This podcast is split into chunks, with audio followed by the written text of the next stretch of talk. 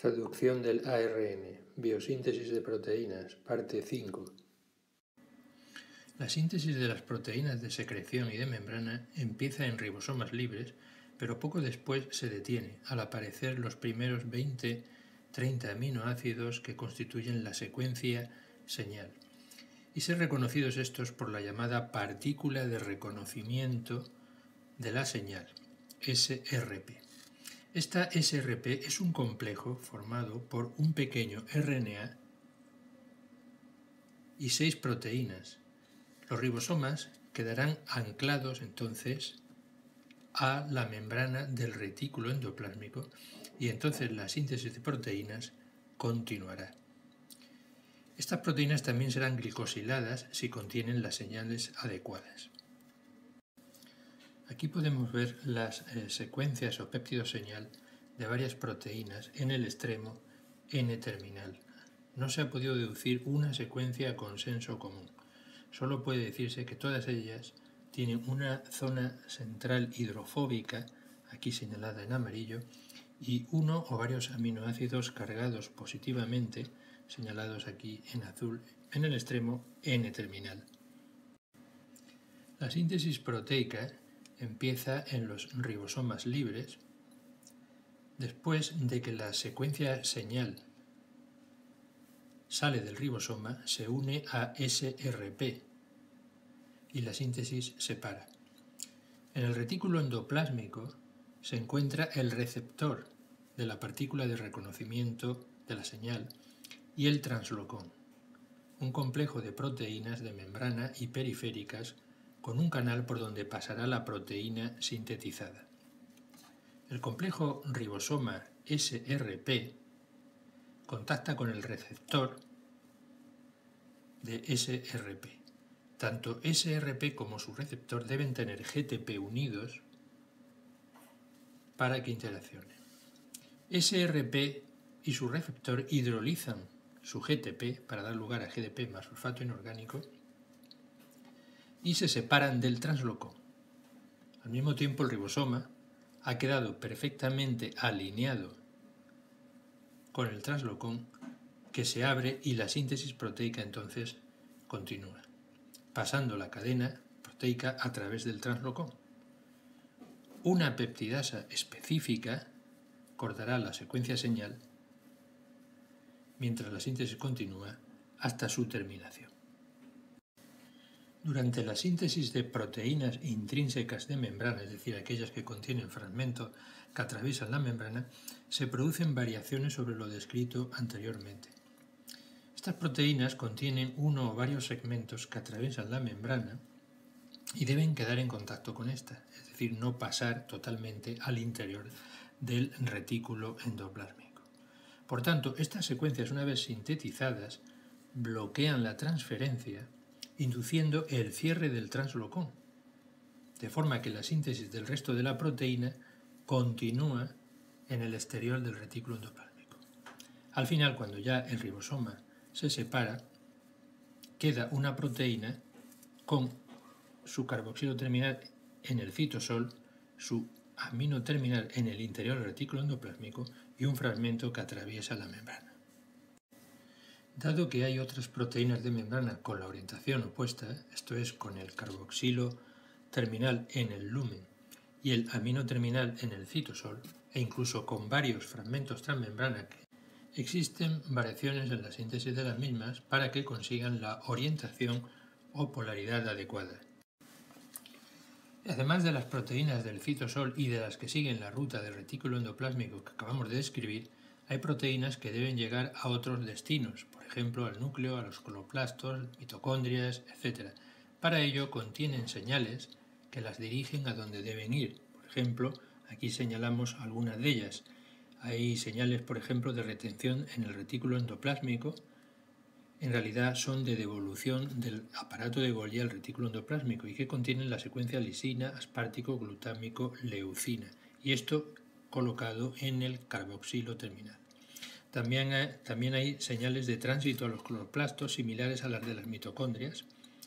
De hecho, estas eh, proteínas deben de ir a distintos compartimentos y por tanto mm, deben de tener distintas señales. También algunas van a los peroxisomas, si contienen en el carboxilo terminal la secuencia serina, lisina, fenilalanina. Y también hay proteínas que tienen que ir al núcleo, aquellas que contienen la señal lisina, lisina, lisina, arginina, lisina, es decir, muchos aminoácidos con carga positiva. De hecho, hay otras señales también nucleares.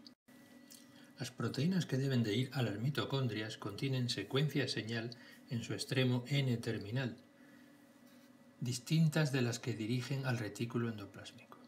Estas señales suelen contener abundancia de restos con carga positiva, aquí señalados en rojo, polares, señalados en azul, y con aminoácidos hidrofóbicos, señalados aquí en amarillo. De forma que al plegarse esta región, como alfa hélice, darán lugar a hélices anfipáticas, es decir, que tendrán una cara hidrofóbica y otra cargada y polar. Otros sistemas las reconocerán y las llevarán a la mitocondria, donde se localizarán donde les corresponda.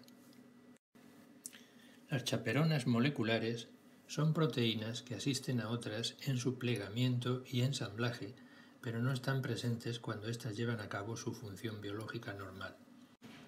Aquí hay varios ejemplos, pero hay muchas más.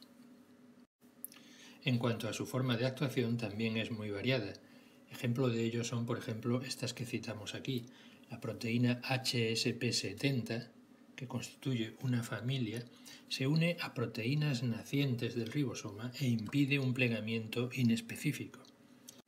La proteína HSP60, también llamada chaperonina y que constituye otra familia, forma un gran complejo en forma de tonel donde entrará la proteína y se plegará, evitando durante este proceso contactos no deseados con otras proteínas. En ambos casos, la actividad depende de la hidrólisis lenta de ATP, por ello se las denomina también ATPasas lentas. Una chaperona importante en el retículo endoplásmico, en el lumen, es la proteína de unión BIP, que también es una ATPasa lenta. Las cadenas no plegadas se unen al complejo ADP-BIP y provocan entonces un intercambio por ATP, como vemos aquí. El complejo ATP-BIP va liberando poco a poco al polipéptido, facilitando su plegamiento, mientras que la hidrólisis de ATP conduce al punto de partida al complejo ADP-BIP para seguir uniéndose a la proteína no plegada. Cuanto más progresa el plegamiento, menos segmentos se unen a BIP hasta que en el estado plegado ya no hay unión de BIP Aquí puede observarse un modelo basado en datos cristalográficos del complejo GRO-EL con o sin GRO-ES. Aquí tenemos los dos anillos de GRO-EL, cada uno conteniendo siete subunidades de HSP60, como podemos comprobar aquí en una vista desde arriba. Se indican también en amarillo los restos de aminoácidos hidrofóbicos que unirán las proteínas no plegadas. La interacción con GRO-ES, que hace como una tapa, produce un alargamiento del disco superior de GRO-EL, haciendo mayor la cavidad donde estará el polipéptido. También podemos observar en rojo los sitios de unión de ATP. El ciclo de funcionamiento del complejo GRO-EL-GRO-ES está dirigido por la unión e hidrólisis de ATP, aquí indicado como T, en los respectivos anillos de GRO-EL. De forma que si un anillo tiene 7 ATPs, ocurre por ejemplo con este, el otro no puede unirlos.